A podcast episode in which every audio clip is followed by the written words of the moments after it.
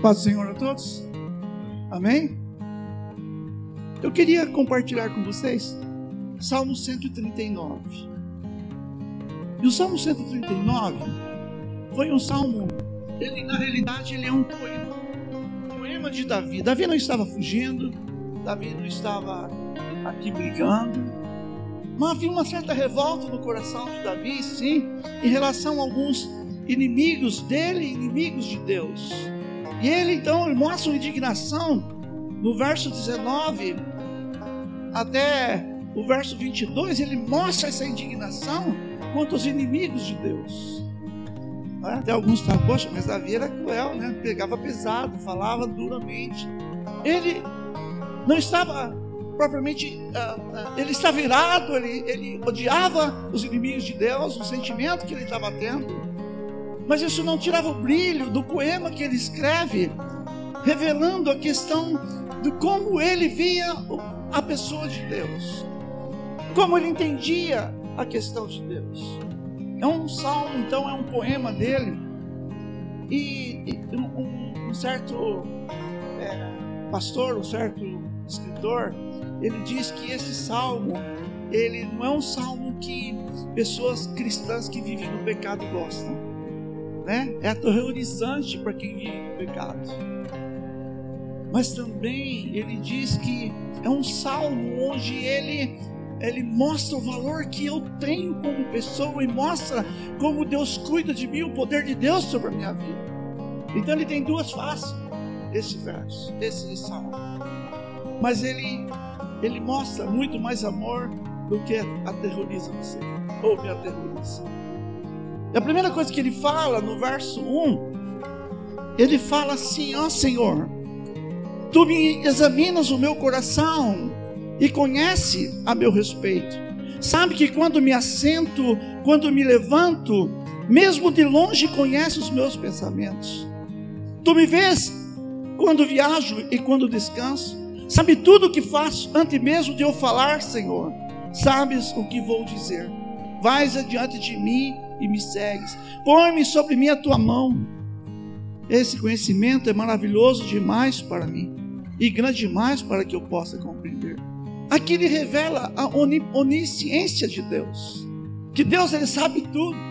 E diz aqui que ele sabe tudo de você antes que chegue a tua mente aos teus lábios. O Senhor já sabe o que você está pensando. O Senhor já sabe os pensamentos que você tem antes de você pensar qualquer coisa sobre mim. Não existe outro Deus que possa ter essas virtudes, esse poder. Não existe. E nós vemos aqui que ele fala que ele conhece, o Senhor, ele examina. Quando a palavra do Senhor diz que o nosso coração é corrupto, quem conhecerá? Diz que o Senhor o esquadrinha. Ele sabe tudo que você pensa, meu filho. Tudo que você vai pensar. Não tenho como esconder os meus pensamentos, seja bom, seja mal. Não é só do cristão, não do ímpio também. Daquele que não conhece o Senhor Jesus, ele sabe de todas as pessoas. E o texto aqui é claro. Antes mesmo de eu falar, Senhor, tu sabes que vou dizer. Vais adiante de mim e me segues. Põe sobre mim a tua mão. E o Senhor segue os seus pensamentos. E há um engano muito em nós quando nós achamos, pensamos sobre alguém e achamos que Deus não está ciente do que está fazendo, estamos pensando. Ele sabe o pensamento que você tem dele, que você tem de pessoas. Ele sabe tudo. Esse, esse é o Deus que nós temos. E aqui Davi ele tem esse, esse entendimento. E ele fala: Senhor, examina o meu coração e conhece tudo a meu respeito. Examina, Senhor.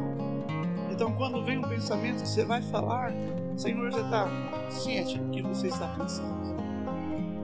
Então, de 1 a 6, ele trata sobre a onisciência de Deus. Deus sabe tudo o que você pensa. Deus sabe o que passa no mais profundo do seu interior. Antes mesmo que você venha a pensar, antes mesmo que você venha a estar falando. Sabe quando se assenta, sabe quando você acorda, conhece de longe tudo, seus pensamentos ainda formados, ele já sabe. Esse é o Deus que, que você que você tem, que você está aqui para adorar. Não é um Deus qualquer. eterno, nós sabemos que Satanás nos conhece pelo nosso comportamento e não pelo nosso, não conhece o nosso pensar. Ele não é Deus. É uma criatura e as pessoas buscam, né? O adoram, mas não é Deus. Criatura. Você quando coisa que aqui nós vemos também sobre a pessoa de Deus, ele fala assim no verso 7 até o verso 11, fala sobre a onipresença de Deus. E ele diz: É impossível escapar do teu espírito, não há como fugir da tua presença. Se subo aos céus, lá estás. Se desço ao mundo dos mortos, lá estás também. Se tomo, se tomar as asas do amanhecer, se habitar do outro lado, o lado do oceano, mesmo ali a tua mão me guiará e a tua força me susterá. Eu poderia pedir à escuridão que me escondesse e a luz ao meu redor que se tornasse noite, mas nem mesmo na escuridão posso me esconder de ti. Por para ti a noite é tão clara como o dia. Escuridão e luz são a mesma luz. É impossível escapar do teu Santo Espírito. Eu lembro quando eu estava desviado, meu pastor entrava pela porta e eu pulava a janela. A igreja na praça da cidade, não podia ir para a praça porque passava na frente da igreja e ouvir hinos, né? Ó, tão cego eu andei e perdido vaguei, estou fora. eu corria por trás. Eu fugia de tudo que você possa pensar, tentava fugir de Deus, porque eu não queria ouvir nada de Deus, porque eu sei que se eu ouvisse de Deus, eu, eu ia dobrar o joelho. E todas as pessoas que são desviadas, e conhece o Senhor Jesus, ela tem um, incômodo dentro da alma dela, ela tem uma guerra enorme dentro dela que ela não consegue ter paz. Toda a verdade de Deus vai constranger o coração dela. Não há como fugir da presença do Senhor, do Espírito de Deus. Vocês lembram de Jonas? Não teve jeito, não é? No ventre da baleia ele tem uma oração com Deus. Não tem como fugir de Deus. E ele diz aqui ainda para nós: se suba aos céus, lá estás, e desça o mundo dos mortos, lá também você está. Se toma as almas do amanhecer, né? Quando nasce o dia, e se eu habitar do outro lado do oceano ali, a sua mão vai me guiar, a tua força me susterá. Eu poderia pedir escuridão? Não tem jeito. A luz ao meu redor, mas nem mesmo na escuridão posso me esconder de ti. A noite é como clara, porque não há escuridão dia para o Senhor. Mas nós achamos que, que, que podemos esconder de Deus, não é verdade? Você está lá numa praça, você está lá com o seu carro andando, né? a plaquinha diz dá 80 por hora, outra diz 100, e você com o pezão lá no fundo, 120, 180, ninguém está vendo, não tem radar, né? O radar do céu está ligado, não é? Deus está vendo. Você quer fazer alguma coisa errada e diz: Olha, ninguém está vendo. Eu lembro de um, uma reportagem que é pública, então acho que não tem problema. Uma pessoa, um pastor mesmo. Ele vai no mercado, ele, na padaria, ele vai lá, pega alguma coisa e põe ali no bolso da, da coisa sai aquela luz esfregando, né? A câmera filmando tudo, né? Mas se não tivesse câmera, o Senhor estava olhando. Meu irmão, não tem como você esconder de Deus os seus pecados. Não tem como você esconder de Deus os seus pensamentos. Não tem como você esconder o que você está fazendo diante de Deus. Achando que pastor não vê, igreja não vê, deixa a vida seguir. Mas você tem um Deus que Ele está presente em todo o tempo. Mas Deus não está presente na tua vida somente para, como dizer, um juiz da tua vida. E aqui Davi, ele fala assim, ó: Se eu tomar as asas do amanhecer, se habitar do outro lado do oceano, mesmo ali a tua mão me guiará e a tua força me susterá. A presença do Senhor na tua vida te sustenta. A presença do Senhor na tua vida traz cura, libertação. A presença do Senhor na, na minha vida, na tua vida, leva-nos para um, um patamar de entendimento de vida totalmente diferente daquela que nós estamos vivendo. A presença santa de Deus ela nos desnuda diante dele e faz nós olharmos para dentro de nós e vermos o quanto, o quanto pecamos, o que somos e somos é, desnudados, se tornando mais transparente para com Deus e para conosco mesmo. A presença do Senhor nos purifica. A presença do Senhor nos torna mais semelhante ao entendimento que Ele tem das coisas. Nós rejeitamos isso. Achamos que Deus não está vendo nada que está acontecendo. Às vezes somos grossos com nossas esposas. Lá dentro de casa, ninguém vê só nós dois mesmo. Ou vice-versa. Não é verdade? Às vezes fazemos bico de luz. ah, ninguém está vendo. Bico d'água. Sabe o que é isso? Lá da internet. Deus está vendo. Isso é pecado. Mas Deus está vendo também. Sabe quando? Quando nós sabemos que devemos fazer e não faz, nisso nós pecamos, Deus está vendo. Na tua vida, onde você estiver, não ache que Deus não está de olho em você. Que Deus não está presente, que Deus não é ciente. Que você pode fazer, andar como você quer e está tudo legal. Ó. Ninguém vai ver mesmo. Depois eu vou lá, joelho lá na casa e falo, ah, Deus, pequei, Deus, Senhor. Ele estava ali com você.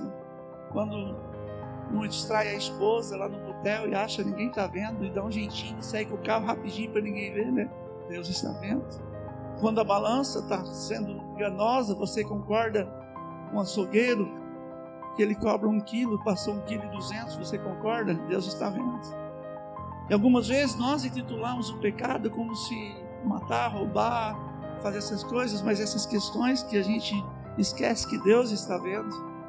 Muitas vezes somos mal pagador de conta. Isso não é certo, é pecado, Deus está vendo. Quando damos calote em alguém, é pecado, Deus está vendo.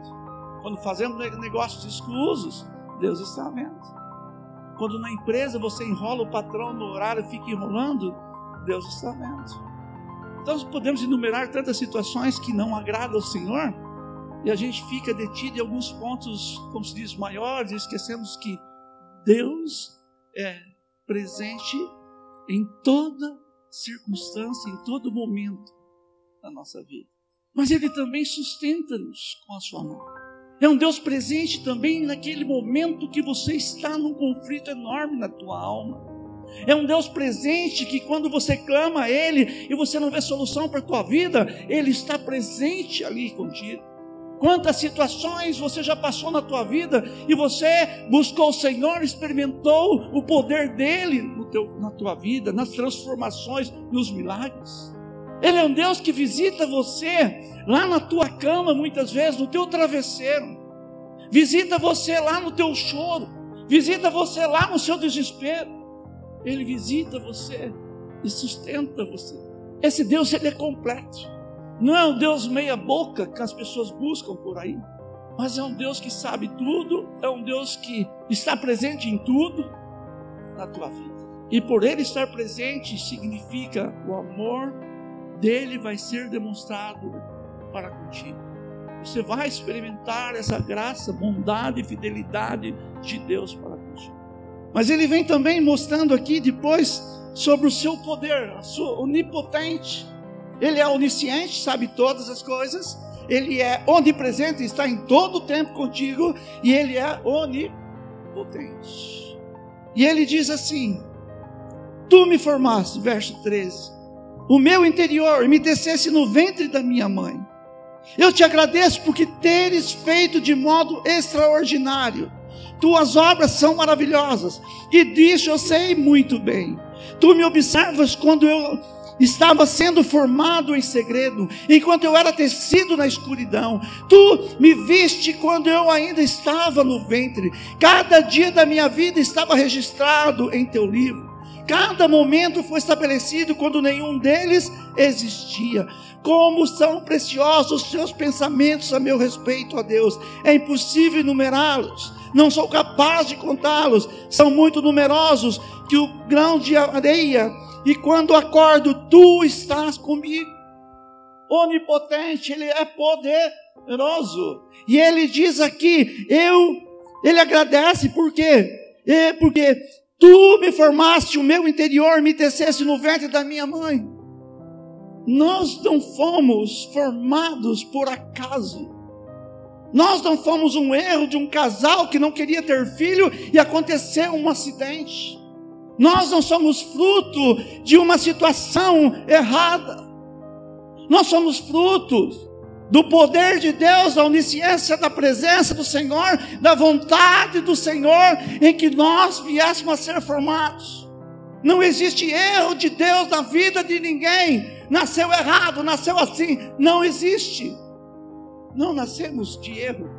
Nascemos da vontade do Senhor. E Ele te viu você sendo formado. E sabe o que é interessante? Porque Deus não fez todo loirinho como eu, olho azul assim, bem gordinho. Olha como que Deus é fantástico. Ele desceu cada um. Ele soprou o fôlego de vida em cada um. Ele fez você ímpar, não existe ninguém igual a você aqui. Cada um aqui é diferente um do outro. E Deus, Ele colocou propósito em cada coração, vontade de viver em cada coração, capacidade, dons em cada coração, cada um é diferente. Esse é o Deus onipotente, esse é o Deus que governa todas as coisas, esse é o Deus poderoso que nós temos. Como alguém iria fazer isto? E ainda, eu, lá no sítio da minha mãe, tem um cachorro, e aquele cachorro, algumas vezes, não sei como ele se sente, mas quando meu cunhado vai embora, eu estava lá no, lugar de tirar leite, no retiro, e aí o cachorro saiu correndo atrás do carro dele. Algumas vezes nós sentimos assim, como um cachorro abandonado, sabe? Vocês já viram um cachorro quando cai de um caminhão de mudança? Que ele corre, corre, corre atrás do caminhão de mudança, daqui a pouco ele cansa tanto com a língua de fora e ele fala: Perdi, estou perdido agora, não valo nada mais mesmo. Perdi o, o meu Senhor. Algumas vezes as pessoas se sentem assim. Algumas vezes as pessoas se sentem um lixo, um caco, imprestável. Às vezes, ah, tem irmãs que se sentem rejeitadas pelo esposo, ou esposa rejeitada pelo, ou o contrário, não é? Mas o Senhor diz aqui que criou você de uma forma extraordinária, ímpar, lindos, importantes. E Ele diz aqui, não sou eu que estou dizendo, eu te agradeço porque me teres feito de modo tão extraordinário. Deus através de Davi está dizendo isso. Como que você foi criado, quanto você é importante, como Deus é fantástico em fazer você desse jeito que você é. Então não sinta como um cachorro, né? Desamparado, sem dono. Não sinta rejeitado por ninguém. Não sinta desqualificado, inferior a pessoas. Não sinta que você é fora da curva. Minha vida a vida da, da, irmã vai bem, a minha não vai, do irmão vai bem. Não tem inveja dos outros. Ame assim, como Deus te ama.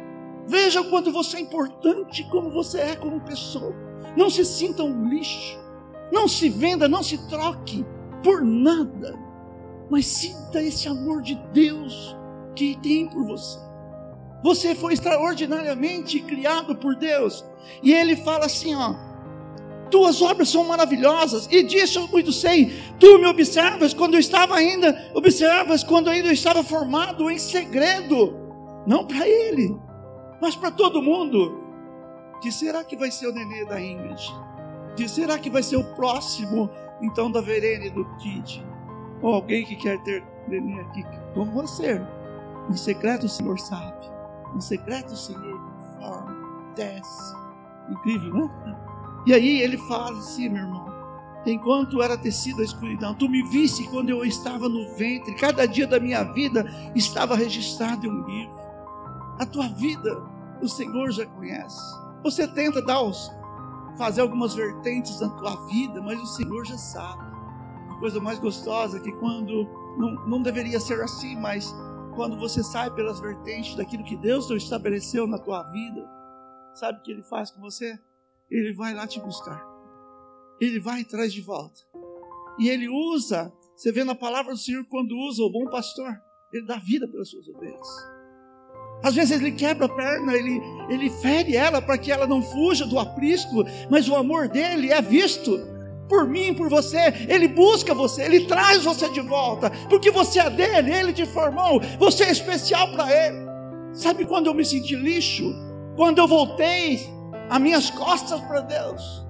Quando eu voltei pra, para o mundo, eu achava que lá eu ia sentir o máximo. Mas eu me sentia era um lixo, Zé Mané da vida. Que a presença do Senhor te coloca lá no topo. A presença do Senhor, o cuidado do Senhor para com nossas vidas, nos coloca como os principais desta terra. Todos. E aí, ele vem dizer assim, ó, no verso 17: Como são preciosos os teus pensamentos a meu respeito. O que Deus pensa sobre você é precioso, meu irmão. É isso que Paulo está, o, o Davi está dizendo. Quão preciosos, Senhor, são os pensamentos que o Senhor tem sobre mim. E você olha para você, você acha que é, você é, não sou amado. Será que Deus gosta de mim? Não dá, não dá para mim o que, o que eu quero? Não é assim? Oh Senhor, o Senhor não tem feito nada por mim. Olha o que eu estou passando. E Deus lá, né? Onde você estiver, a mão do Senhor está lá sustentando, restabelecendo a tua vida. E Ele tem pensamentos sobre você que nem você mesmo tem, meu querido.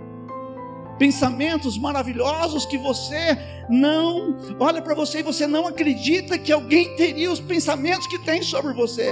Pensamento de paz, pensamento de amor, de graça, de fidelidade para com a tua vida e um amor revelado na cruz por você e por mim. Incrível esse amor. Que amor é esse? Mas ele traz aqui para nós pensamentos que eu tenho a teu respeito. E Davi fala que é impossível enumerá-las. O que Deus pensa sobre ele. Não sou capaz de contá-los, são mais numerosos que os grãos de areia. E quando acordo, tu ainda está comigo. Sempre falo aqui, né? Quando você acorda, alguém faz assim, você acorda. Mais um dia. É o Senhor da glória. Pensamentos que Deus Davi sabia que Deus tem dele e que ele não conseguia enumerá-los. E nós precisamos olhar para nós e ver que Deus tem pensamento bom sobre nós. Eu fiquei imaginando esses dias, tudo o processo que eu passei com Deus com essa Covid, e que pensamentos Deus tem sobre a minha vida, me deixar continuar a viver. Que pensamentos que Deus tem sobre mim, em me tirar daquela cidade do interior, visitar o meu coração e me arrancar de todo o conforto que eu tinha para viver o que eu vivo. Que pensamentos Deus tem sobre mim? De alguém que não serve, é isso? Você não serve, cara. Eu não sirvo. É esse o pensamento que Deus tem de mim, do Léo, tem de você. Os pensamentos de Deus que Ele tem sobre a tua vida. Você precisa acreditar do quanto você é importante para Deus. Do quanto Deus valoriza você.